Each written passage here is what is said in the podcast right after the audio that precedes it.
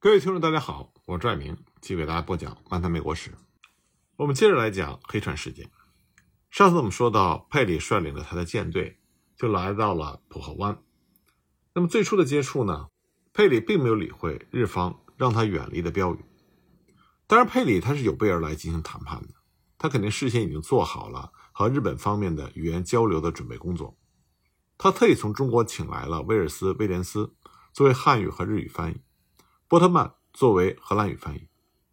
那么在这次接触里，首先会是由威尔斯威廉斯用日语向日方的巡逻船告知美方的来意。但是日方的人员刚开始并没有听懂威廉斯的话，因为威廉斯他是在中国的传教士，他曾经乘船来过浦贺港，他曾经向遣送失败的日本的漂流渔民学习过日语，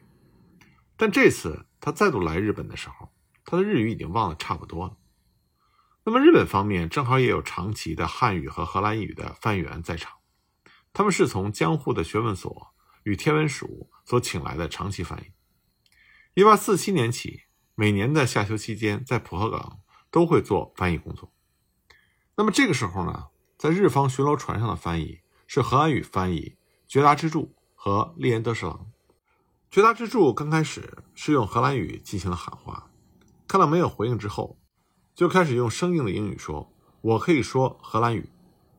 他拿出了带在身上的各国国旗一览和舰队上的旗进行了对照。他已经看出这是美国的舰船，所以他改用英语呼喊对方。听到英语的呼喊，荷兰语翻译波特曼这才出来对话，所以双方就开始有了语言交流。之后的交涉主要是以荷兰语作为媒介进行的。威尔斯·威廉斯在美国人和日本的交往中说日语，也承担着汉语书面语的翻译，起到了辅助作用。所以有一点我们要确定的是，在日美最初的接触中是并没有进行直接的语言交流，而是主要以荷兰语作为媒介。双方开始进行语言交流，这并不等于双方的谈判就立刻开始了，因为双方为了让谈判向有利于自己的方面发展，会尽量把对方。拉进自己的习俗环境里，这就增加了双方的不信任和文化方面的偏见。比如说，佩里他鉴于西洋各国在中国的教训，他就特别注重对日本采取对等的关系。在中国呢，西洋各国的使节都被是当做来朝贡的蛮夷的身份来对待，让他们进行三跪九叩的礼仪。这种做法呢，和欧洲主权国家之间实行平等外交礼仪的做法有着很大的冲突。那么到了清末，当清朝的实力羸弱的时候，那么在实力上占据优势的西洋人是无论如何也不能接受这样的礼仪了。日本的华夷观念虽然不像中国那么强烈，但是把外国人当作是蛮夷看待的做法方面是一致的。佩里决定把这种观念铲除掉，为此呢，他故意采用和日本相同的排外主义的做法，他故意不允许日本人自由地登上美国船只。只允许很少人登上他所乘坐的旗舰，接待工作他也让部下去做。如果对方的身份能够被确认是和佩里对等的董督地位，或者是更高的地位，他才会出面。那么，经过一段时间巡逻船和舰艇甲板上的对话，美国这才同意自称为普赫副知事的人和翻译绝达之助两个人登上舰艇。但是，这位自称是普赫副知事的人，实际上他只是普赫奉行所里一名下级武士，名叫中岛三郎助。那么，按照这种说法呢，当时日方是谎报了官职，但是美方呢也没有好到哪里去。本来日本方面是要求美方让提督的次官前来谈判，但佩里呢并没有让萨斯奎哈纳号的舰长布金南和参谋长亚当斯这两位中校出面，而是选派了他们的副官。肯迪大卫出面，佩里并没有对日方的讨价还价让步。佩里虽然不能确定日方是否有官位的谎报，但他压根就没有相信对手最初有诚意。从佩里的日记里，我们就可以看到，他始终认为生活在欧洲文明之外的人有说假话的恶习和不诚实的做法，所以他相信日本人也不会例外。那么，登上舰艇的中岛三郎助。就向美方询问来航的目的，美方的回答是：此行的目的是为了送美国合众国总统写给日本皇帝的国书。那么日方就说，根据既定的规定，长崎是唯一的涉外谈判地，请美方返航。Kitty 回答说，美方特意选择江户附近的地方，是为了能够会见日方受领美国国书资格的政府的高级官员，而且美方是重视礼仪的，所以也希望日本方面不要对美方无礼。美方要求包围舰艇的巡逻船离开，让舰艇直接登陆，实现其目的。中岛呢，则要求美方提交船名和船组人员，但是遭到了拒绝。经过了一番讨价还价之后，日方人员上岸和奉行户田市荣进行了汇报和协商，然后再次回到美方舰艇。日方再次拒绝了接受美方的国书，并且要求美方舰队开往长崎。肯定当时回应说。日方至少要接受美国的国书，如果能够接受国书的高级官员不出现，美方将带上国书登陆拜会幕府将军。毫无疑问，这将是日方最为担心的问题。中岛只好说：“待我方回去商量以后，明早再给予答复。”然后匆匆离去。第二天一早呢，浦和奉行所的羽利、香山左卫门登上舰艇，和美方人员进行交涉。羽利这个职位呢，并不是什么很高的职位。那么香山左卫门他再次谎报官职，他说他是负责接待的长官，负责此后与美方的一切交涉。实际上，真正应该负责接待的接待官员，他的官职名称叫做应接挂。羽利呢，只是他的下属。前一天登上美国舰艇的中岛和香山左卫门一样，也是羽利。不过香山左卫门他的确是。普贺的奉行户田世荣专门为此次交涉而提拔的负责交涉的官吏。户田他看中香山的是香山，他能够领会日方想要回避战争的意图。那么香山的作风和之前气势凌人的中岛就形成了明显的反差。由于香山他彬彬有礼，举止稳健，所以他受到了美方的赞赏，认为香山是一个适合交涉的对手。那么香山谎报官职这件事情，他一直瞒着美方，达到了避免纠纷的目的，而这也满足了日方贯彻对夷蛮采取等级差别对待的办法。那佩里呢？听说来的是普贺之使，就让布金南和亚当斯两位中校和肯迪大卫一起出来接待。根据香山左卫门他的回忆，他曾经三次向美方强调，普贺并不是日方对外交涉的地方，美方应该遵守日本的国法。把舰船开往长崎，美方呢则强调，如果日本政府的高官不愿意接收美国总统的亲笔信，那么美方将以最强大的舰队阵容直接驶入江户湾。那么香山一看船上的形势和气氛越来越紧张，就断定，要是拒绝接收国书的话，一定会出大事情。所以他不再提出要求让美方驶往长崎这件事情，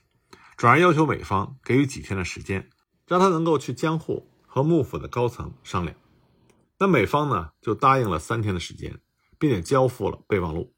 限定接收国书的日方官员必须是幕府将军或者是老中，并且交代日方对国书的回复书必须经由长崎的荷兰人之手转交。那么香山左卫门回到浦贺奉行所之后，就马上向户田市荣进行了汇报，户田立刻向幕府。草拟了有关处理此次外国船只的请示文，命令香山立刻前往江户进行汇报。那么，当香山乘坐快船到达江户的时候，已经是傍晚时分。那么，实际上在香山到达江户之前，幕府的高级官员就已经得知了佩里率领美国舰队来航的这件事情。所以，香山一到江户，那么浦贺在江户的负责人井户弘道就立刻带上佩里来航的通报。去见幕府的负责人阿部正弘，幕府高层到底是如何商议的，我们现在不得而知。那幕府的最初指示送到负责浦贺港警卫的四家大名和奉行的时间是在六月四日的傍晚，这比佩里舰队到来的时间整整过去了一天。而指示最终到达浦贺港的时候已经是六月五日，由此可见指令的送达是非常缓慢的。这说明当时幕府高层的态度和之前一样。想要静观其变。不过六月四日上午九时许，浦贺奉行在六月三日晚写的第二封信也到达了江户。这封信里的报告呢，虽然简单扼要，但我们可以看到佩里的威吓手法在浦贺港的确是产生了预想的效果。虽然美国舰队的规模比荷兰预计的要小，但是日方呢明显感觉到，一旦采取强硬政策，很有可能会出现一触即发的危险事态。而从当时幕府的一些文档记录里，我们可以看到，当时幕府内部的看法是，因为这一次美方是有目的而来，眼下对方不至于做出过于急躁的举动，但是对方的目的地如果不在长崎，则我方本不应接待，但恐怕很难以此说服对方，所以必须谨慎妥善的应对，劝其退出外海，除此之外别无他法。这就说明幕府方面事前已经知道了。要求对方回航长崎的办法根本行不通，因此呢，幕府迟迟给浦和奉行和负责守卫浦和港的四家大名所发布的新的指令，上面写着，在不损害我国国体的情况下，尽可能的采取稳当措施，使其离港。另外，还特意叮嘱守卫浦和港的四位大名，要比往常更加的小心谨慎，千万不能采取急躁的做法。一直到六月五日。幕府高层才终于开始举行正式的会议，来讨论是否接收美国国书的问题。主要的议题呢是讨论直接当事人浦和奉行、户田市荣让香山左卫门所带来的请示书。请示书里明确的说，如果对美国国书置之不理，一旦发出要求美国返航的信号，就有可能发生严重的事态。美国船只上已经出现了之前从未有过的紧张气氛。美方要求国书一定必须被接收。如果不迅速的做出决定，那么日方船只有可能都出不了江户港口。如果打算拒绝接触，以日方的海防力量的薄弱，战则必败。根据文档记载，当时幕府高层的讨论，各种意见众说纷纭，难以统一。阿部正弘呢，又将这些讨论的结果递交给幕府中枢重新议定，最后呢，把大家的意见全部上报给了将军德川家庆，让他做出决断。六月六日，幕府的官僚他们以书面形式就提出了自己的观点。海防署呢认为，世界形势已经发生了很大的变化，日方的海防力量十分的薄弱，拒绝接收国书而引发战事，这是轻举妄动。所以呢，他们认为策略应该是在浦贺接收美国的国书，而对于国书的答复书，可以在长崎交付。那么大小监察官的看法是，根据日本的国法，无论如何。也要命令美方回航长崎，如果不听从，就把他们驱赶走。我们可以看到，作为处理对外关系的主角的海防署，他们主张在关键时刻应该采取灵活的措施。他们的根据呢是世界形势已经发生了变化。海防署三奉行的看法尽管保守，但是主张避免战事，所以他们属于消极的开国派。那么大小监察官的观点属于攘夷派。特别是大监察官还特别起草了建议书，主张全力以赴驱赶外国舰船，并且拒绝与之谈判。面对意见上的分歧，即使六月七日是美方规定的答复的最后期限，但是幕府在六月六日一整天仍然没有拿出合适的对策。结果就在六月六日的这天晚上，出现了突发事件。因为就在幕府商议的同时，美方也并不是没有任何的举动，他们采取了江户幕府完全意想不到的动作。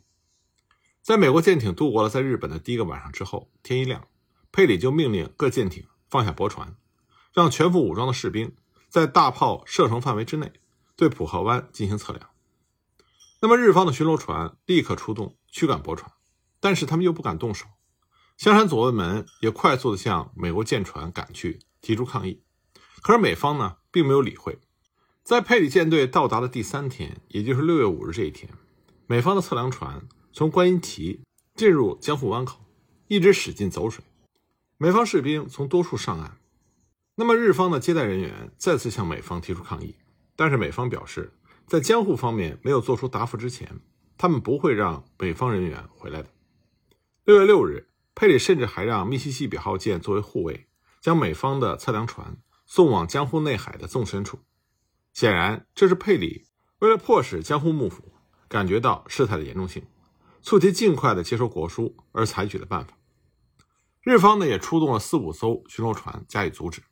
以至于穿越帆的警卫队在看到美国士兵炫耀武力的样子十分生气，忍不住向奉行请求出兵反制。